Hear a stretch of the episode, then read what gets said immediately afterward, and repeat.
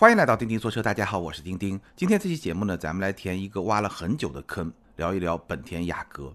雅阁呢上市已经快两年时间了，那因为各种各样的原因呢，我始终没有找到机会去深度试驾体验这款车，所以呢，咱们的节目里面一直没聊。那其实呢，说要聊雅阁已经说了很多次了，包括在节目中，包括在评论中，所以呢，今天咱们还是要把这个坑来填上。那为了来填这个坑呢，我在过去的差不多一个月之内的时间呢，我分别比较深度的体验了 1.5T 的雅阁和混动的雅阁两个版本，我都开了。今天可以好好来聊一聊这款车，不同动力的版本开下来我的体验怎么样？包括我对这款车有什么样的看法，以及说什么样的用户会比较适合去购买这款车，它的优点和缺点是什么？今天咱们在节目里面都可以好好跟大家来聊一聊。那本田雅阁呢？它本身就是一个话题车型，不知道多少朋友还记得啊？二零一八年雅阁上市的时候，正好是本田遭遇一点五 T 的机油门。那这件事情呢，其实对雅阁，我认为还是产生了比较深远的影响。因为当时本田正好遭遇机油门，所以整个雅阁它的定价，它是采取了一个低价入市的这么一个策略，尤其是混动版的车型。我们回顾一下，二零一八年。雅阁上市的时候，汽油版的价格是十六万九千八到二十二万九千八，混动版是十九万九千八到二十五万九千八。那我们对比一下同时期的新款的凯美瑞，汽油版是十七万九千八到二十五万九千八，混动版是二十三万九千八到二十七万九千八。我给大家比一下，汽油版凯美瑞的入门的门槛要贵一万，高配车型要贵三万；混动版凯美瑞的入门的门槛要贵四万，高配车型要贵两万。所以你很明显的能够看到，雅阁它的官价就比凯美瑞是要低的，尤其是混动车型，这一点就非常非常的重要。所以呢，我觉得很大一部分的原因还是因为机油门的这么一个影响，改变了雅阁的这么一个价格的策略。所以从雅阁一上市就遭遇了一个非常艰难的一个开头，但是呢，也正是因为这么一个艰难的开头，导致了他用了一个低价的这么一个策略。那有了这个策略以后，随着机油门过去以后呢，整个雅阁它的产品力又比较强，所以呢，性价比这些方面还是很有竞争力。这也就直接带来了就是雅阁在终端它的销量确实非常非常的好。二零一九年的时候，我们曾经聊过，雅阁是中国市场 B 级车的销量的亚军。是亚军，但是它跟冠军的距离非常非常的近。二零一九年 B 级车卖的最好的是大众的帕萨特，卖了二十一点九万辆，雅阁是二十一点八万辆，仅仅差了一千辆。所以在终端真的是卖的非常的好，所以关注的朋友也会非常的多。毫无疑问是一个非常有话题的一个车型。所以呢，今天咱们可以好好来聊一聊。我简单先总结一下两款不同动力版本的车，我试驾下来以后呢，我觉得雅阁的亮点还是比较多的，比如说空间、动力、操控，包括我刚刚说的性价比。现在在终端又有一些优惠，所以性价比呢真的还是不错。槽点呢，我觉得最大的能够去吐槽的一个缺点是 NVH，就这个车啊，还是隔音啊。降噪啊，这方面做的不是特别的好。那除此之外呢，还有一些瑕疵，我们待会会讲到，比如说转向的手感啊，比如说部分车型它的配置确实不合理，包括它的车机也不是特别的好。但是呢，这几点呢，我觉得谈不上是缺点，或者说谈不上是很大的缺点，只能说是一些瑕疵。所以你听下来，它的亮点确实是要明显多于它的槽点和瑕疵的。整体来说，这款车的产品力还是不错的。那咱们具体的一点点来给大家分析聊。首先说空间，雅阁的空间呢，我觉得大，而且这个大呢，不仅仅是说实际的大，它看上去也大。你去看雅阁这个车啊，它的外观，我觉得非常好的结合了两个特质。第一个呢，就是大，它看着确实显得大，尤其是你如果跟天籁去比，因为我不久之前也开了天籁，天籁我们应该也会专门再聊一期。如果你跟天籁去比，其实它车身尺寸跟天籁差不多，但是它的视觉的观感、外观。看着真的是要大。第二呢，除了大之外呢，你看上去它又是非常运动的，尤其是车尾那么一个有点溜背的这么一个设计。所以雅阁这款车，我觉得在设计上是很贴合时代的。你可以说它是一个大号的思域，但是它非常贴合今天中国市场的这么一个口味。今天中国市场的口味和几年之前其实是不太一样的。可能三四年之前我们说中国消费者喜欢大气，但现在呢，中国消费者可能是喜欢大气里面带一点点运动。而雅阁呢，就是这么一种大气里面带一点点运动，所以这么一个外观的设计是很讨当前中国市场，尤其是一些年轻消费者的这么一个喜欢的。那空间具体设计我们就不去说了，就这个车看上去确实很大，而且呢，不仅是看上去大，它的车内的横向和纵向空间都是比较大的。横向空间就是宽度嘛，纵向空间就是后排的这个乘坐的腿部空间，包括前排，就横向空间和纵向空间都是明显要优于凯美瑞和天籁的。我觉得基本上跟帕萨特、迈腾差不多。从前我们会觉得德系、大众的这些帕萨特啊、迈腾这些车，车内空间是要比凯美瑞、天籁、雅阁这些日系车要更大的。那新一代产品以后呢，我觉得雅阁基本上就跟帕萨特、迈腾差不多，凯美瑞和天籁呢还是会稍微小一点点。以我的身高一米七七。雅阁的后排腿部空间达到了两拳半，这个就是我说的，跟帕萨特、迈腾差不多，比天籁和凯美瑞是要更好的。而且它前排的空间感也是明显比天籁要更好的。什么意思呢？就是你坐在前排，你会感觉到整个车内的宽度比天籁明显是要更好的。那空间方面，它有一个不太好的地方呢，就是后排的头部空间。我一米七七的身高，后排是刚刚顶头，就是说不会有压力，不会说。压迫到我，但是呢，头确实已经碰到车顶了，大概是这么一个状态，是比较局促的。所以呢，如果你选这款车，这个点是要考虑一下，你后排是不是经常坐人，后排是不是经常坐高个子，对吧？如果后排经常要坐一米八以上的高个子，那这款车它的头部空间是有点问题的。空间整体上来说，我觉得还是雅阁的一个亮点。那接下来我们重点聊一聊两套动力系统的驾驶的感受，这个也是很多朋友会去纠结的点。雅阁它的动力系统呢，简单来说是两套。1.5T 加 CVT 或者是混动，那 1.5T 加 CVT 呢又有两个不同的调教。这个 1.5T 呢低功率版本是177马力，但是只有一款车型；高功率版本是194马力，有四款车型。所以毫无疑问，主销的还是一百九十四马力的这么一个高功率的版本。体验怎么样呢？这个194马力的这个 1.5T 呢，我觉得整体上来说。还是相当有力的，而且它的动力表现明显是要优于凯美瑞和天籁的入门动力，也就是2.0自吸的那个版本。基本上它的动力表现和迈腾、帕萨特的低功率版本的 2.0T 差不多。那那个 2.0T 是一百八十六马力，其实数字上看也差不多。那实际体验呢，他们的动力也差不多。所以这个 1.5T 能够做到大众的低功率的 2.0T，大概是这么一个水平，有这么一个概念就行。然后这个 CVT 呢，我觉得表现非常的出色。在 CVT 里面来说非常的出色。其实我聊思域的时候也聊过，整体感觉首先非常的顺，然后呢，它的转速的攀升是比较快的。什么意思呢？就是当你深踩油门的时候，它转速上的比较快。那转速上的比较快呢，动力响应就会相对来说比较好。但这个快呢，也是在 CVT 的这么一个门类里面比较快。你跟双离合肯定是没有办法比的，但整体上来说还是比较快的。而且在正常的驾驶过程中，这个 CVT 基本上是不会打滑的。我们说 CVT。突然要应付比较大的扭矩输出的时候，它容易去打滑。但是这个 CVT 呢，我觉得我实际的体验在正常驾驶过程中不会打滑。如果遇到一些比较极端的工况，比如说你在爬坡过程中，对吧？突然一个大油门，一个大的动力输出，它还是会有一些迟钝，或者说有一些迟缓，这个是会有的。但是如果你是很正常日常的这种驾驶，没有问题。所以整体上来说，我觉得这个 CVT 就跟我在聊思域的时候聊过，确实是相当。不错的一款 CVT，所以这个 1.5T 加 CVT 开起来真的非常的顺，而且动力也非常的不错，整体体验我基本上挑不出太明显的瑕疵。那混动呢，只能说更好，混动的体验更好。本田的混动是一个146马力的2.0自吸，加上一个135千瓦的电机，再加上锂离子的电池，这一套呢跟。凯美瑞的混动，丰田的混动是不一样的。丰田的混动是一百七十八马力的二点五自吸，加上一个八十八千瓦的电机，再加上镍氢电池。差别在什么地方呢？工作原理有差别。简单来说呢，丰田的混动就是把汽油机和电动机通过一套非常复杂的系统耦合在一起，它们是共同出力的。而本田的混动呢，有几种不同的工况，我们之前也说过。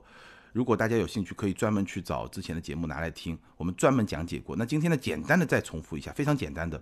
本田的混动呢，低速的时候或者低负荷的时候，它可以纯电动。然后呢，在中等负荷和高负荷的时候呢，它会进入一种所谓的混动。但这个混动呢，有点是增程式的那种混动，就是发动机发电，然后呢给电动机提供能量，然后电动机输出。其实它也是一个电动，它也是通过电机来发力的。那还有一种呢，就是高速的这种直连，就是当高速车的负荷又比较低的时候呢，发动机直接来驱动车轮。所以它是这么三种工况。那你比较本田的混动和丰田的混动，你会发现一个特点啊，丰田的混动呢，它的发动机的排量会比较高，是二点五本田是二点零，但是呢，本田的电机的性能会比较高，是一百三十五千瓦，那丰田是八十八千瓦，所以它的特性会不太一样。本田的混动它对电机的依赖会更高，它电机的性能也会更好，包括它整个雅阁混动和凯美瑞混动来比的话，它的性能也会更好。所以呢，本田的这套混动我实际体验下来啊，它的加速的性能比一点五 T 是会更好一点，比一点五 T 会更好，而且呢，比凯美瑞的混动也会更快。大概是这么一个水平，但没有好很多啊。这个本田的混动相比本田的 1.5T 性能会好一点点，没有好很多。它不像比如说天籁的 2.0T 和2.0，那这个性能真的是差的非常非常的远。它会更好一点，但没有好很多。整体上来说，也会比凯美瑞的混动更好一点，大概是这么一个水平。整个动力输出的特性呢？其实，在某种程度上来说，是有点像电动车，或者说有点像我们之前聊的理想 ONE，因为理想 ONE 也是一个增程式的电动嘛，在很多工况下，它们的工作原理是比较接近、比较类似的。所以它的特性呢，就是动力响应非常的敏捷，有点像电动车那种感觉，尤其是起步和中段的加速非常的快。你如果是在日常的行驶过程中要突然之间变个道，突然之间超个车，真的非常非常的轻松。那后段七八十公里每小时之后，它的加速就会相对来说比较的温和。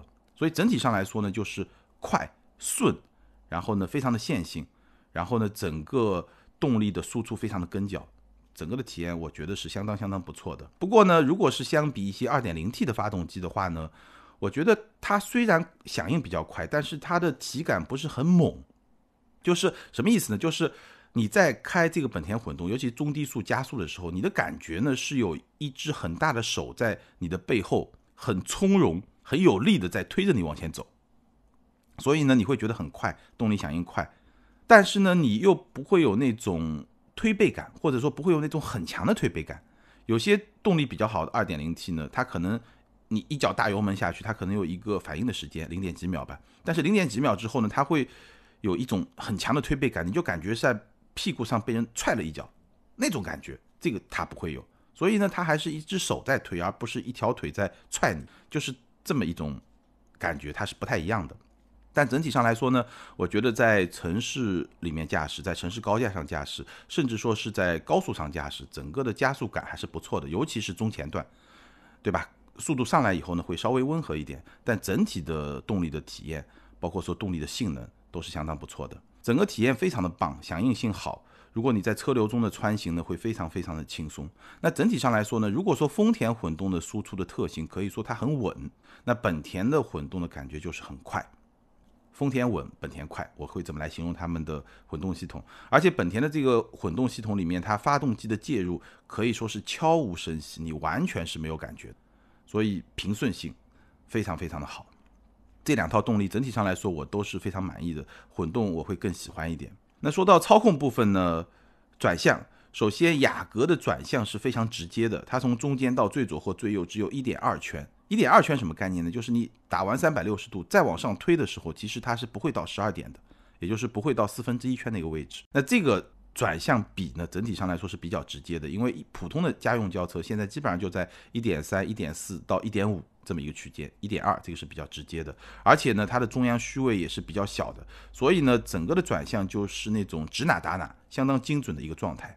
但是，雅阁的转向有一个小 bug，或者说有一个瑕疵，就是它的手感还是会比较的粘滞，就是你仔细去体会的时候，它的转向不够柔顺，你总觉得有点粘滞，就是不知道里面有一些什么样的东西，就是有一种特别的阻尼感。这个阻尼感不顺，这个是不太好的，尤其在中低速的时候会更加的明显。那我觉得这个转向的手感是在很大程度上会去影响雅阁这款车的操控体验，尤其是主观体验，因为它转向的精准度是没有问题的，客观上是没有问题，但你主观的体验，人车的交互是会被拖后腿的。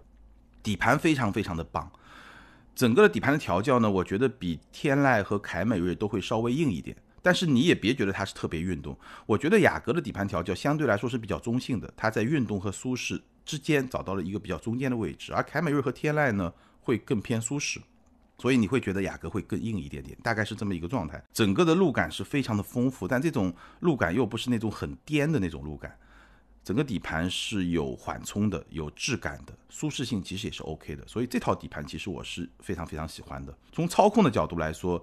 我觉得雅阁除了说转向的手感不好之外，别的那些部分真的表现是相当不错的。其实我们经常说驾驶乐趣，驾驶乐趣基本上我觉得是由两部分来组成的。第一部分就是它的能力，它的性能怎么样，它的潜力怎么样；第二部分就响应，就人车的交互，这种体验怎么样。所以我觉得整体上来说，雅阁应该算是同级一流，除了转向手感，好吧，大概是这么一个水平。那雅阁最大的瑕疵呢，其实也不用多说，大家也非常熟悉，还是 NVH 的表现，这个就是我们通常所说的本田 i。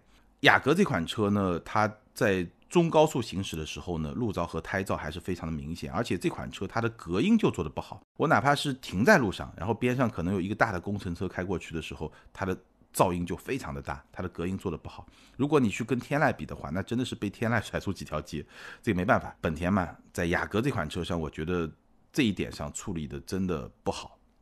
好，接下来我们说一下配置，呃，1.5T 和混动。首先说 1.5T 吧，1.5T 简单说一下，1.5T 呢，我不会推荐177马力那个全车系的最低配入门款，倒不是因为177马力动力不够，我虽然没开过这个177马力，但是从194马力那款来推断的话，177马力这个动力肯定是够的，而且我相信这个170马力相比于凯美瑞和天籁的2.0自吸也是不差的，但是呢，这款车的配置非常的低，大家可以去看配置表，我就不展开说了，我会比较推荐是194马力的。低配和次低配，官价分别是十八万九千八和十九万九千八。那终端现在差不多有一万五到两万的优惠，汽油版和混动版差不太多。混动版呢，我觉得最大的问题是什么？就我刚才说的，有些配置确实很特别啊，或者说很奇怪、很诡异。混动版的入门款的配置真的是非常的诡异，因为我开的就是这么一个版本，官价是十九万九千八。我刚才说了，它的入门门槛确实非常非常的低，但是呢，你去看它的配置啊，很特别，它有。A R 二级别的辅助驾驶，这个是一个今天来看还算比较高大上的一个配置吧，对吧？你看 B B A 到四五十万的车还要顶配才有，甚至顶配还要选配这么一个配置，它在十九万九千八这个混动的入门款已经有了。但是呢，这个混动的入门款它既没有头部气帘，也没有倒车雷达，也没有天窗，也没有真皮方向盘，而且是手动调节的织物座椅，就那么多更加，在我看来是更加基本的基础的。能够显著提升使用体验的配置都没有，它反而给你配了一个 L 二的辅助驾驶。那对我来说，我宁可用这个 L 二的辅助驾驶去换头部气帘，这个更加安全。倒车雷达非常实用的配置，天窗倒是可能每个人有不同的偏好，这个不说。真皮方向盘也是一个很重要的配置啊，因为转向的手感，当然它这个粘质跟真皮还塑料没什么关系，因为我开 1.5T 那个真皮方向盘，但是也粘质，但是真皮和塑料的这个手感。在人车交互过程中，其实差别还是很大，但这个成本其实不高，对吧？这个我非常想要有手动织物座椅，织物座椅我倒不是很挑，但手动这个肯定没有电动好。我宁可 L 二辅助驾驶不要给我这些配置，其实成本不会差太多，所以我觉得这个配置还是很特别。所以我在猜啊，就是十九万九千八这个混动入门款，是不是当年因为一点五 T 机油门出来以后，雅阁临时增加的这么一个配置？我非常怀疑这是临时增加的一个配置，所以它这个配置没有做的特别的合理，对吧？因为当时 1.5T 大家都不敢买，那混动如果按照原来的定价策略比较高的话，可能消费的人群也没那么多。那我临时再增加一个低配的混动，我非常怀疑这个一十九万九千八的混动是这么出来的。但无论如何呢，哪怕今天来看，它这个配置是非常的诡异，所以呢，这款车其实我是不推荐的。我觉得最推荐的是。混动的次低配，官价是二十一万九千八。那现在呢？我刚刚说了，汽油版和混动版终端差不多都是一万五到两万的优惠，所以呢，汽油版二十万落地，我推荐的车型啊，二十万落地没问题。混动版呢，二十万能拿到裸车。那从这个价格来说呢，我觉得还是比较有吸引力的。那还是很多朋友在问，一点五 T 好还是混动更好？我比了一下，同等配置，混动版呢差不多会贵两万块钱。那如果是我，我会选混动，这我应该已经说过，对吧？比如说。从经济账来说，从经济账来说呢，十万公里差不多能省出贵出来的那两万块钱。当然现在油价比较低，可能十万不够一点，但是油价也不可能始终那么低，对吧？差不多吧，大概十万或者十一万、十二万公里能够把这个油钱省出来。而且更重要的是，它的体验会更好。所以这两个因素加起来以后，我自己是会去选混动的。但也给大家提一个醒啊，就是我也看到一些报道，但是没有亲身体验。什么报道呢？就是说。在低温的条件下，尤其是东北的朋友提个醒啊，在低温的条件下，本田混动的适应能力可能比不上丰田的混动。这个我是看到一些报道，但是因为我生活在上海，其实没有这样的体验。给大家提个醒，你可以关注一下，如果东北的朋友对雅阁这款车感兴趣的话。好，我们最后来说一下雅阁这款车，它到底适合谁？我觉得这款车产品力很强，卖的也很好。那我们就说它不适合谁吧。除了不适合的都适合，对吧？首先呢，如果你后排要坐高个子，这个是不适合的，它的后排头部空间不是特别的宽裕。第二呢，如果你对车厢的静谧性非常的敏感，你想要一辆特别安静的车，那这辆车不适合你，它的车厢的隔音降噪 NVH 做的是不太好的。那第三呢，如果你对车机系统的要求比较高，那这款车呢，你也可以去重点体验一下，因为现在无论是本田、丰田、日产、日系的。整体上，它的车机真的做的都不太好，整个科技感都不是很强。那除此之外，我觉得别的这些用户，如果你想要一辆家用的合资品牌的 B 级车，二十万左右的预算，雅阁真的是一个还不错的选择。我觉得它在同级里面来比的话，产品力还是比较强的，无论是空间、实用性、动力、操控，包括性价比，包括设计，我刚刚都聊到了这些点。其实整体上来说表现还是比较平衡的，所以它卖的好不是没有原因的。当然了，雅阁的整个的产品表现其实整体上来说还是在我的预料之中。就我深度体验下来，和我之前对它的认知差别并不大，可以说在预料之中。其实真正出乎我意料之外的是天籁。我在试驾雅阁这两款车的同时，也体验了天籁。天籁真的有很多的特性是在我的预料之外，咱们改天再来聊。好，关于本田雅阁 1.5T 混动两款车型，咱们今天就聊到这儿，把我认为重要的部分都跟大家分享了。那对于雅阁你怎么看呢？如果是你，你会选 1.5T 还是混动呢？欢迎在评论区留言，跟更多的听友和钉钉来进行交流和互动。还是那句老话，留言和评论永远都是对主播最大的支持。好，接着我们来看上一期节目的听友留言。上一期节目咱们聊的是理想 ONE ID 是开飞机的杨仔。这位听友他说：“丁丁你好，我是理想 ONE 的准车主，下个月提车，纠正你一个小错误，它的电机是前一百千瓦，后一百四十千瓦。我是东北用户，不敢买纯电动汽车，所以选择了增程模式的理想 ONE。我相信理想对汽车的认识，也相信理想会越来越好。祝丁丁节目越来越好。非常感谢这位听友，你说的是对的，理想 ONE 的电机确实是前一百千瓦，后一百四十千瓦。谢谢。下一位听友 ID 是蝴蝶阿 B。”这位听友他说，分好几次洗澡刷牙的时间听完，最后听到一句强烈认同的观点：对新品牌的包容不是政治正确问题，是选择问题。以前我也非常厌烦那些存在各种问题却上市开卖的新势力造车品牌，但是钉钉一句话让我释然了，哈哈哈。我觉得这位听友现在的这个心态就非常好。我们在网上确实看到很多对新势力造车一些比较负面的观点，但是呢，其实新势力造车它是一个群体。任何一个群体里面肯定有好有不好，新势力造车也一样，有靠谱的有不靠谱的。但从数量上来说，不靠谱的肯定是大多数，靠谱的肯定是少数。但整体而言呢，我觉得还是不能一概而论，还是只能具体问题具体分析，一家一家的分析，一个产品一个产品的分析。而且呢，汽车它是一个非常复杂的产品，任何一辆车它难免会有各种问题，哪怕是成熟品牌，对吧？大众、丰田，我们也会看到一些问题。所以我觉得。只能说具体问题具体分析，不能说从政治正确啊或者怎么样那些角度一棍子打死，这个是不太可取的一些态度。所以呢，我觉得这位听友现在的这个态度，哎，特别好，也没有必要特别去计较，这就是一个选择问题。你要是不想选，你不选就是了，对不对？好，感谢所有听友的留言，也欢迎这两位听友把你们联系方式通过个人微信号全拼的钉钉小马甲留给我，你们将获得的是由途虎养车网赞助的 Wilson 微送。超强镀金系列汽车漆面镀金，价值一千两百九十九元。这是一款日本原装进口的漆面镀金，镀金以后呢，可以在漆面形成六 H 硬度的镀金层，有效保护车漆不受腐蚀，也能预防褪色、抵抗划痕，保持的时效在一年左右。而且呢，可以在全国的途虎线下店免费施工。具体的领奖方式呢，可以参考咱们每期节目的节目简介。好，更多精彩内容，欢迎关注我们的微信公众号“钉钉说车”。在那里，你可以看到我们更新越来越多的视频节目。你也可以在 B 站啊、汽车之家、今日头条这些平台上看到我们的视频节目，或者在抖音上看到我们的短视频节目。感谢大家的支持和陪伴，咱们今天就聊到这儿，下回接着聊，拜拜。